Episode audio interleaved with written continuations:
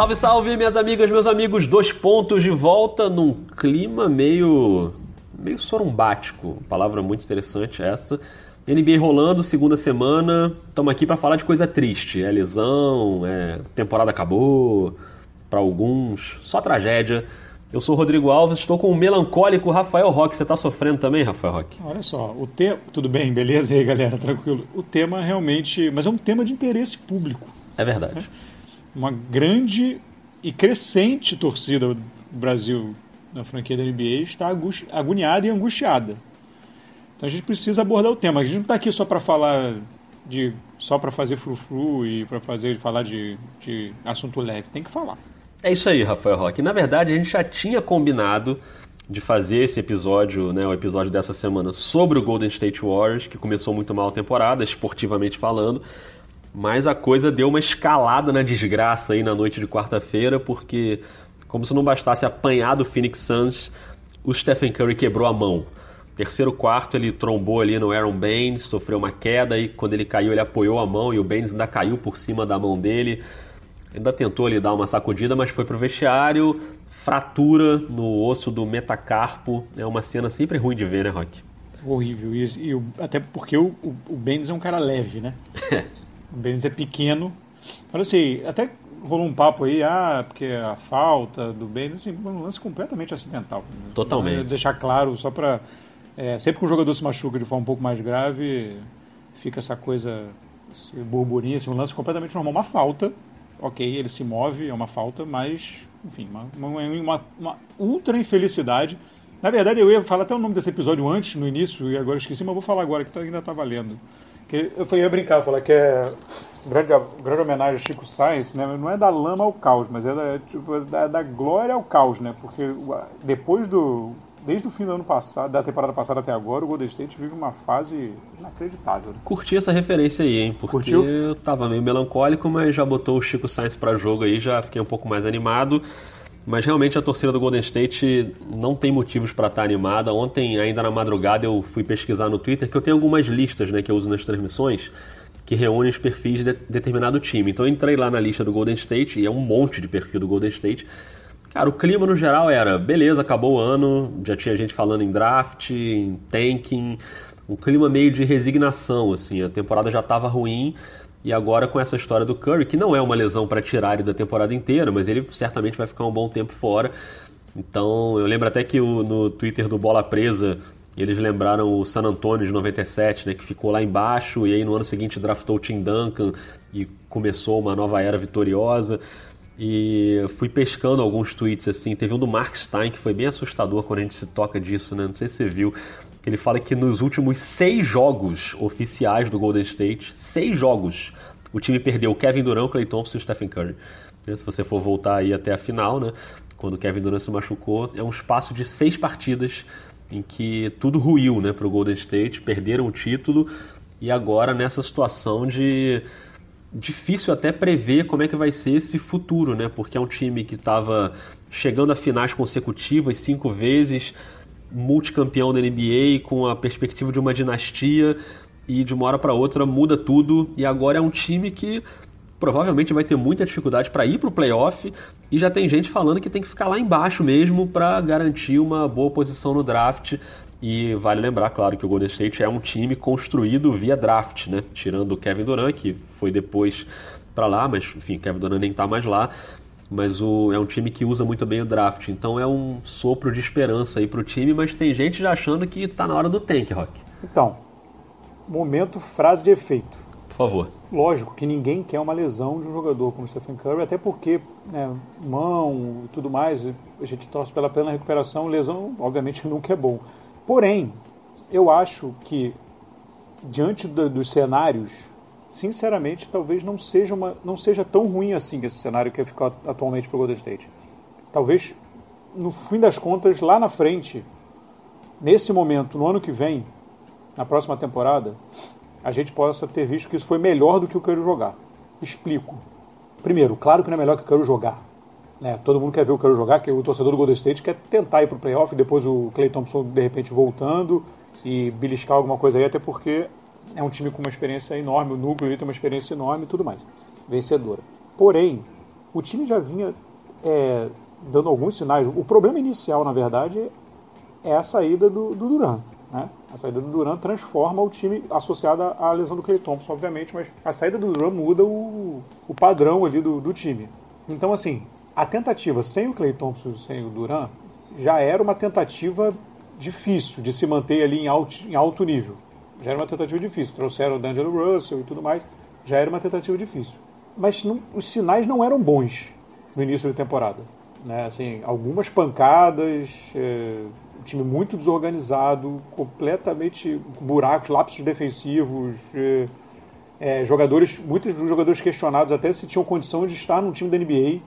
É, assim, já se falou muito aí nesse, nesses primeiros jogos. Então, assim, a tarefa era muito difícil.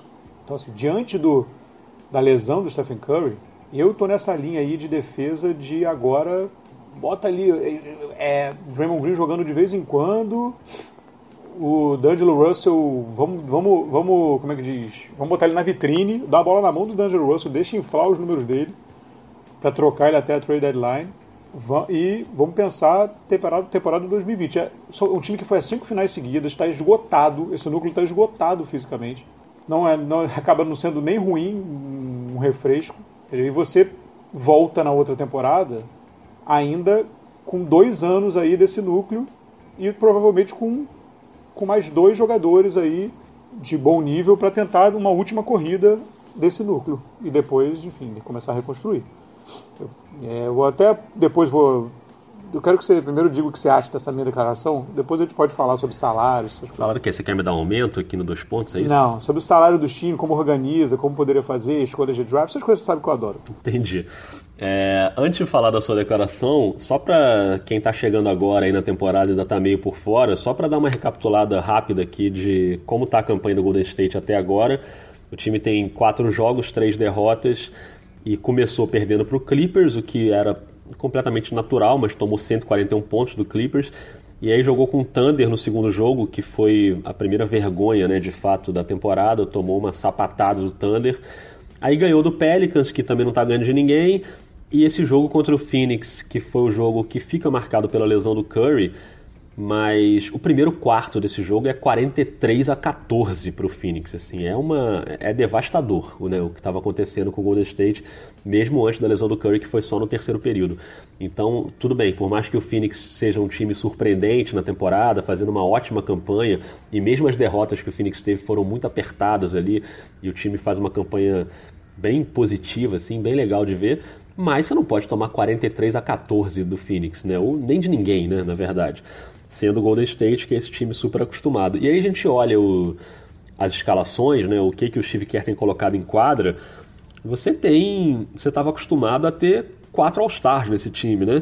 E não estou nem falando do DeMarcus Cousins, que foi um, um, sonho breve ali né, no Golden State, que também se machucou, que poderia ser um quinto All-Star mas é um time que se acostumou a, a ter quatro All-Stars e agora tem uma escalação que tem Jordan Poole, que tem o Eric Pascal, que são os dois calouros, tem o Glenn Robinson de titular, que é um jogador muito mais ou menos, né? nunca se firmou na NBA, esse Omar Spellman, que era do Atlanta no ano passado, esses caras tão, são jogadores de rotação.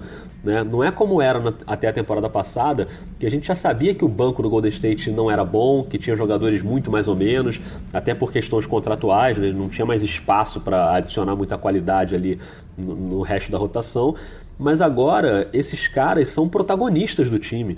Eles estão jogando 20, 30 minutos. Então, é, é um cenário completamente diferente, né? Para quem vê o quinteto titular do Golden State hoje, e agora sem o Curry, é um quinteto que tem o DeAngelo Russell, o Draymond Green e o resto, né, basicamente. Sendo que o Draymond Green ainda tem essa questão física também, que ele também está sofrendo um pouco, e agora o debate vira esse, né? Se, o que você falou, poupar o Green né, em determinado momento e falar, cara, beleza, o que eu acho é que o Golden State não vai precisar entrar num modo de tanque para começar a perder. Ele vai perder, a não ser que haja um milagre, que o D'Angelo Russell agora na sua função original, armando o time, ele vire de novo um gênio, um all-star que carrega essa equipe e o Steve Kerr arruma soluções mágicas e assim vai, mas o normal, principalmente no Oeste, é que esse time apanhe pra caramba, assim, e naturalmente acho que ele vai ficar mais lá para baixo. Então, o, dono do time já falou né, que tem menor possibilidade de, de perder de propósito, que não é a mentalidade, que eles querem desenvolver os jovens. Eu acho até que vai ser bom para desenvolver os jovens também, mas é um cenário completamente inesperado para quem se acostumou a ver esse time né, com uma situação de chegar à final todo ano e, e mandar um monte de gente para o All-Star Game todo ano. Né? Não, exatamente. É, é um cenário completamente diferente. E a questão quando eu digo que dentro das circunstâncias acaba podendo, pode, acaba podendo tirar alguma coisa positiva daí, é que assim, até pelo sarrafo altíssimo que, que Golden State sempre estabeleceu, a, o Steve Kerr começou, já, já tinha começado a ser questionado. Claro que a gente não pode dar uma voz de rede social, um troço meio doido, né? Mas assim, mas os torcedores, já havia torcedores é, na, no Twitter, muito, por exemplo, não só Brasil, mas lá fora também, falando que agora ele teria que realmente treinar, que antes era quase distribuir colete. É, na coletiva lá, numa entrevista, ele foi questionado sobre se ele não tinha que dar mais bola na mão do Curry e ele deu uma resposta atravessada. É, até citou o Harden. Tipo, ele tem uma coisa com o Harden que é um troço impressionante. Ele tem, ele tem, uma, ele tem um troço meio mal resolvido com o Harden. Não posso transformar o Curry no Harden, né? Ele falou é, isso. É, tipo, é, enfim, e aí, e aí levantou outras coisas, se o Curry realmente aguentaria uma carga como o Harden carrega, enfim, aí ele, já, ele fez uma comparação completamente desproposital, assim, sem, uma coisa sem sentido nenhum, já colocou outra, outra camada em cima do Curry que não precisava, enfim, é, já tava, o ambiente estava começando a ficar meio assim, agora, acabou, né, agora acabou. Essa temporada agora ele fica com a liberdade de fazer o que ele quiser. O que ele conseguir é lucro, e você não você precisa necessariamente tancar, mas você pode adotar uma estratégia já pensando na outra temporada. Muda completamente o, o enfoque, né? o, a abordagem. Por exemplo, você pode fazer isso que eu falei, você começar a tentar bombar o D'Angelo Russell para ver se ele se valoriza e consegue uma troca, legal. É, porque eu sinceramente acho, continuo achando que o D'Angelo Russell não tem muito espaço com esse núcleo, acho que não faz sentido. Então, assim, você pode ver quem desse grupo aí dá para aproveitar para o outro ano. E um fator também importante que que esse ano, depois que você viu que tava, começou estranho, você não ia ter a possibilidade de mexer muito no time porque o Golden State está com aquele hard cap, porque ele fez a ele fez a signing trade, né? O D'Angelo Russell com o Duran foi uma signing trade. Quando você faz isso numa temporada, você preenche alguns outros requisitos, você fica você fica impossibilitado de ultrapassar o limite mesmo, porque em teoria você pode ultrapassar o limite e vai pagando taxa. Mas se você faz algumas coisas na temporada, na, na, na, na intertemporada, tipo o Signing Trades e, outro, e outros quesitos, você fica que chamam de hard cap, ou seja, você não pode ultrapassar de jeito nenhum um limite lá da, da, da, da Luxury Tax, da, da taxa de luz, que é acima do cap. Então, assim, você não pode ultrapassar.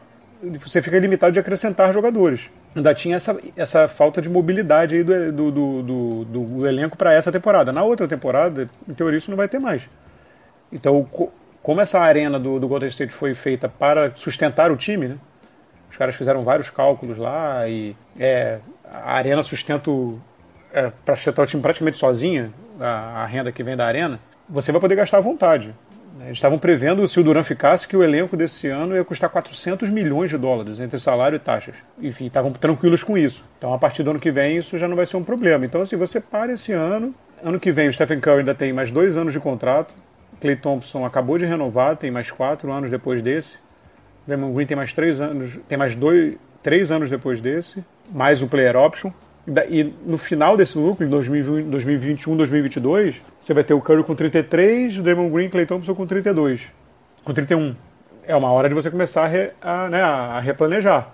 Eu acho que não, ver, não acharia tão complicado assim de fazer isso. Acho que a torcida também vai acabar entendendo, porque não tem muito jeito o que fazer, não tem como mexer.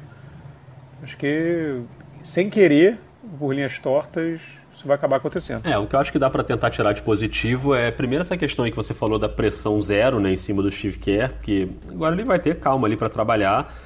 acho que nem dá para cobrar dele uma posição né, mais acima na tabela, sem o Curry, sem o Clay Thompson. E, e ele vai ter a missão de também mostrar o trabalho dele. Eu, eu fico meio com o pé atrás com essas críticas a treinador, nesse sentido né, que você falou, né, que o pessoal estava dizendo ah, mas é só distribuir colete. Assim, tudo bem, é claro que o talento do jogador faz muita diferença, mas o Steve Kerr deu inúmeras provas de que é um ótimo treinador e conseguiu criar soluções de jogo ali, que a gente sempre elogiou muito. e desde pequenas coisas dentro do jogo até um, um conceito maior sobre o basquete mas não significa que ele é perfeito também. Já essa questão de da bola na mão do Curry, bola na mão do Duran, já teve muita polêmica em cima disso também. Então acho que ele vai ter agora um momento ali para trabalhar. Ele vai ter e já teve, né, nesse jogo alguns retornos, né? A estreia do Willie Cauley-Stein não tinha jogado ainda, ele estava fora desde o training camp com a lesão no pé. Voltou, fez 12 pontos. O Alec Burks também estava fora e, e estreou. É, ele vai ter essas peças, assim. A questão do Looney continua meio ferrado, né? Com a lesão na perna agora. O Looney é todo cacarecado, né? Mas o, o Kerr vai ter algumas peças ali para mudar. E eu acho que o, o outro, a outra coisa positiva é essa história do D'Angelo Russell poder jogar o basquete dele na posição dele no cenário que colocou ele como All-Star na temporada passada porque ele não tem mais aquela questão de ficar meio torto ali jogando junto com o Curry, só que num elenco menos equilibrado que o elenco do Brooklyn na temporada passada, né? Porque claro que isso ajuda. Ele vai agora pegar um elenco saindo do zero com um monte de jogador desconhecido, jovem, que ele vai ter que carregar, que era um pouco a história do Brooklyn também, né? Montar um elenco em, em torno de jovens desconhecidos, mas que no ano passado já estava mais consolidado aquilo ali. O Brooklyn já era um time mais sólido e fazendo um bom trabalho tático, inclusive. Então, é, eu estou muito curioso para saber como vai ser o DeAngelo Russell, mas também acho que a tendência é ele não ficar, né? É ele conseguir dar uma explodida nos números e se valorizar para poder ser usado para uma troca mais na frente. E falar em troca tem essa questão que a gente até falava antes de começar a gravar da, da escolha de draft, né? Que o que nessa troca era uma escolha protegida, mas que agora pode ficar com o Golden State, né? Nesse cenário que ninguém esperava do time ficar lá para baixo. Né? É isso, é, é, na verdade a, troca ela é, ela é protegida. Nessa troca do, do Russell com, com o Duran foi incluída uma, uma escolha de draft de 2020 e que pela circunstância, obviamente, o Golden State teve que mandar a troca para Brooklyn, né? Porque o, o Duran já ia pra, e, e aí o Golden State perdeu completamente a, enfim, estava em desvantagem na negociação. E, e aí o, ela é protegida de 1 a 20. O que em cenário normal seria uma proteção ok, né? Porque é normal o Golden State ficar, é, ir para o playoff e ficar ali no alto né, da, da, da, classificação. Então o Brooklyn receberia essa escolha. Só que com essa situação agora, é muito provável que o Golden State não envie essa escolha. Porque ele, é bem provável que ele fique para escolher entre 1 e 20. E, e aí, se essa escolha não for, não for dada agora, ela vira uma escolha de segunda rodada em 2025. Ou seja, o famoso zero, né? O famoso nada. E aí, esse é o tipo daquele, daquele ponto na, na da, da negociação que alguém do Brooklyn, do Brooklyn falou: cara, não vai ser por isso que a gente não vai fazer essa, essa troca. E aí, aconteceu essa situação, mas. Então, assim, é bem provável que o Golden State fique com a troca. E aí entra uma questão, né? Você falou sobre draftar muito bem. É, Golden State é um time formado uma mistura de draft com uma grande coincidência orçamentária né, assim, é, de, e uma capacidade de visão administrativa. Mas que é a situação do Duran. Mas o, então como, como isso vai ficar assim? Porque será vamos dizer, se o Golden State for muito mal e pegar a escolha, sei lá, 1, 2 e 3, assim, né, uma, da, uma das top 3, talvez você já pense a mão coce para você ficar com essa escolha, até para já pensar para frente. Afinal de contas, as suas estrelas estão chegando aos 30 anos. Mas se ficar ali um pouquinho mais para baixo, talvez isso funcione melhor como um ativo de troca, né? E aí você tem dois caminhos. Ou você vai tentar pegar uns caras de draft que sejam já fossem minimamente estabelecidos, assim, já saiam com um prestígio que possam vir jogar e contribuir. Ou então você vai usar isso, na verdade, para pegar outros veteranos e dar a última corrida é, nos últimos dois, três anos aí, a partir de 2020, dar uma última corrida é, para tentar mais um título. Né? É, o Curry, do contrato do Curry até 2021, 2022, mas eu acho é muito difícil você pensar no Curry com 32, 33 anos indo para outra franquia, né? Acho, acho difícil. Provavelmente ele ainda renova mais uma vez ali com o Golden State. Então, assim, você teria. Você tem desses dois caminhos.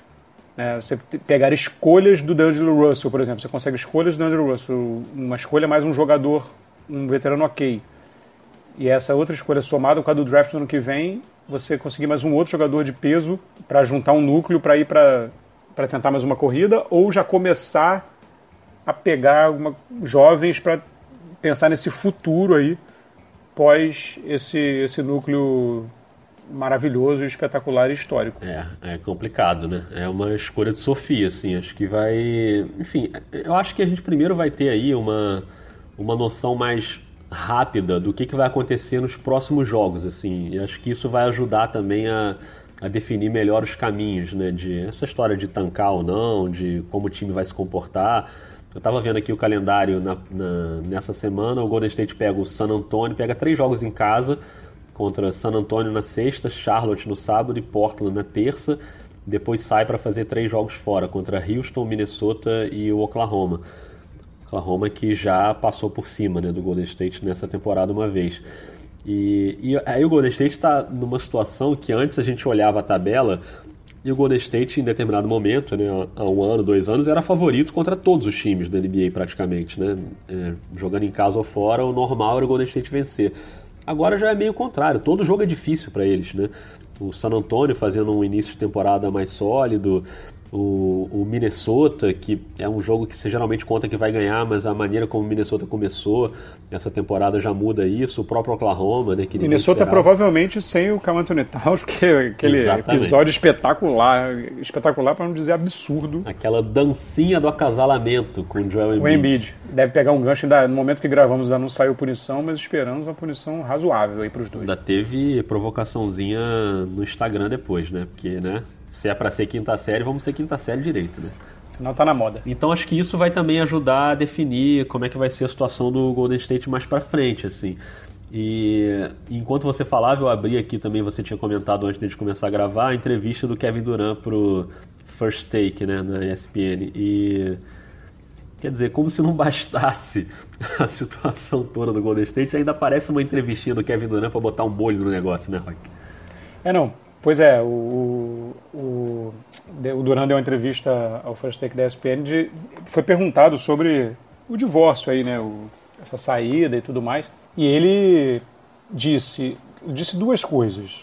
Disse que é, aquela, aquele episódio em novembro do ano passado, logo no início da temporada, um jogo contra o Clippers, que o jogo estava empatado, a bola estava na mão do Golden State e o Draymond Green pegou o rebote e o Durant ficou pedindo desesperadamente a bola, faltando 5 segundos para acabar o jogo.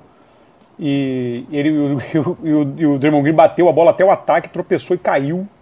Perdeu a bola, o jogo foi para prorrogação e foi uma discussão em quadra, e depois a discussão foi para o vestiário. E o Golden State acabou perdendo aquele jogo.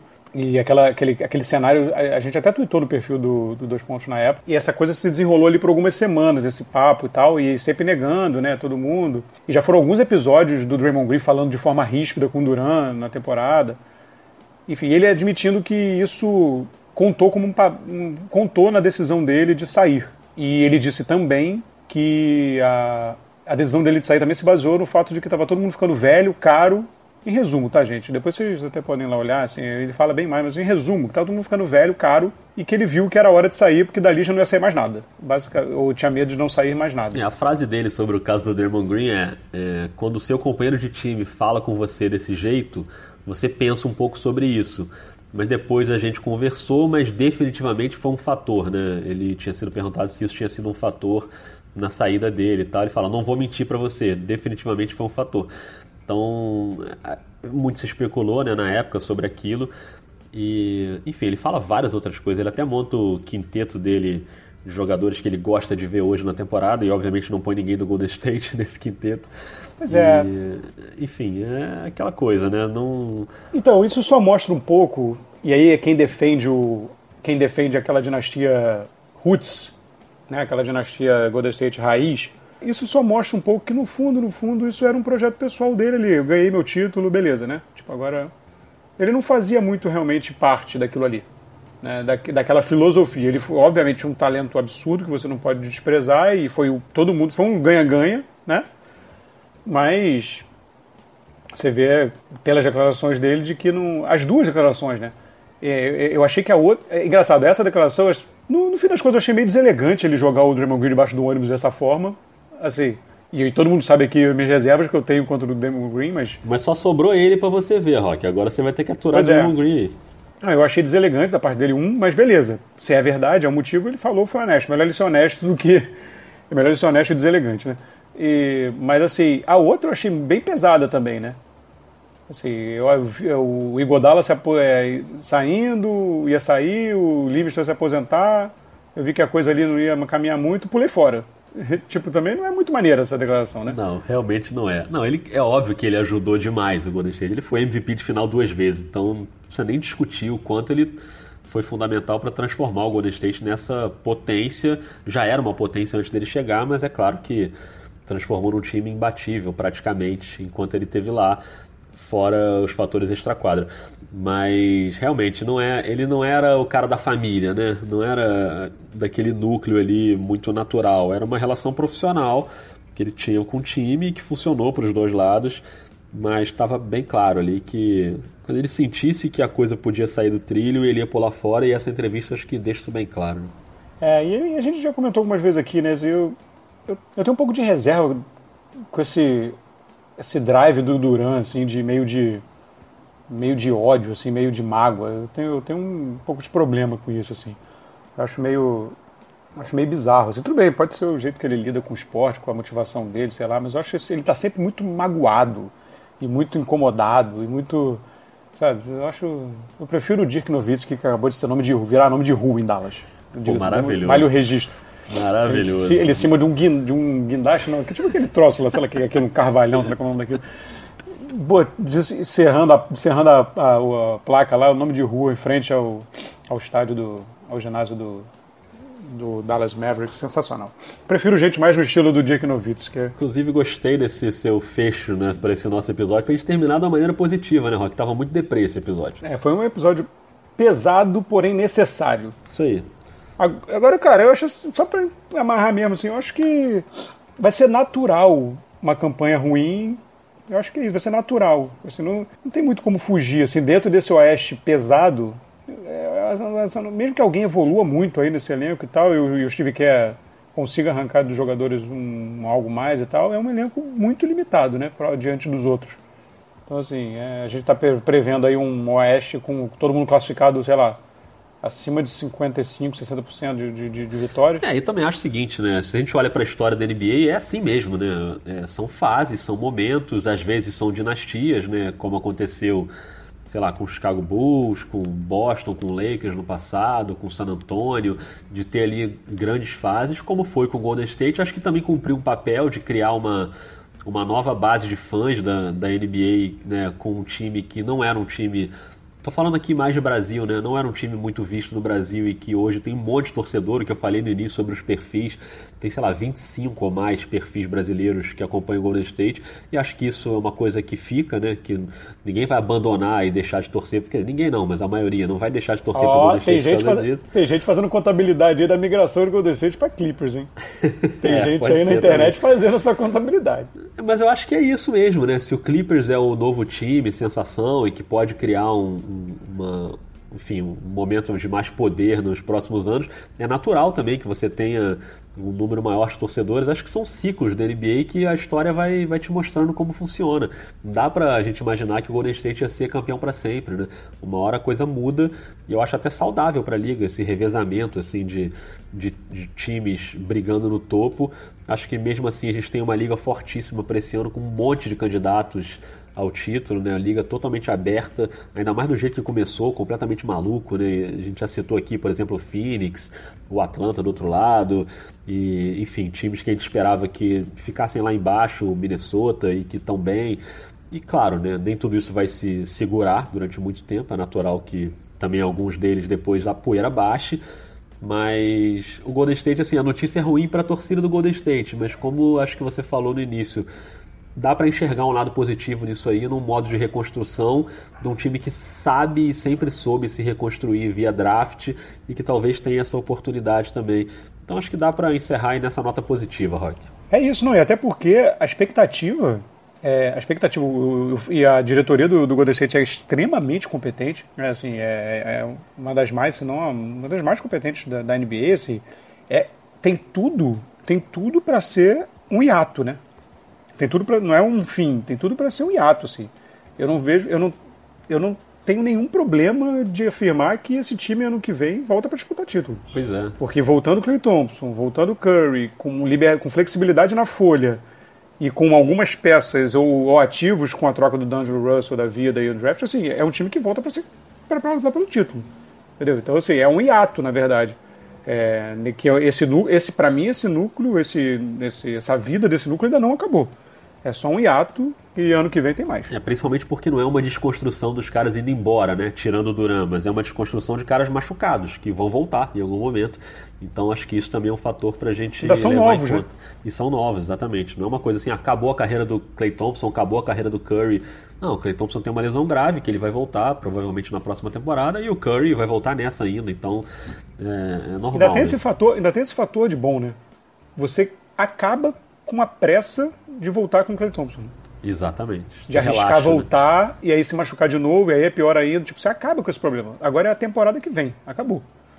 Não tem mais. Entendeu? É completamente diferente. Por exemplo, se fosse uma lesão. Eu não vou nem falar. Deixa pra lá. De alguém mais velho. Eu não vou nem falar, pelo amor de Deus. Não fala não, Rock. Não fala não.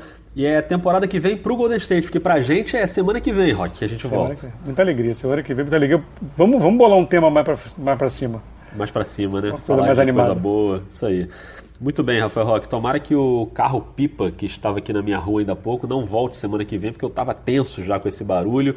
Mas sobrevivemos, hein, Roque? É isso? Sobrevivemos, sobrevivemos, é isso. Até a próxima semana. Um grande abraço a todos e vamos lá que a madrugada tá ficando animada aí de NBA.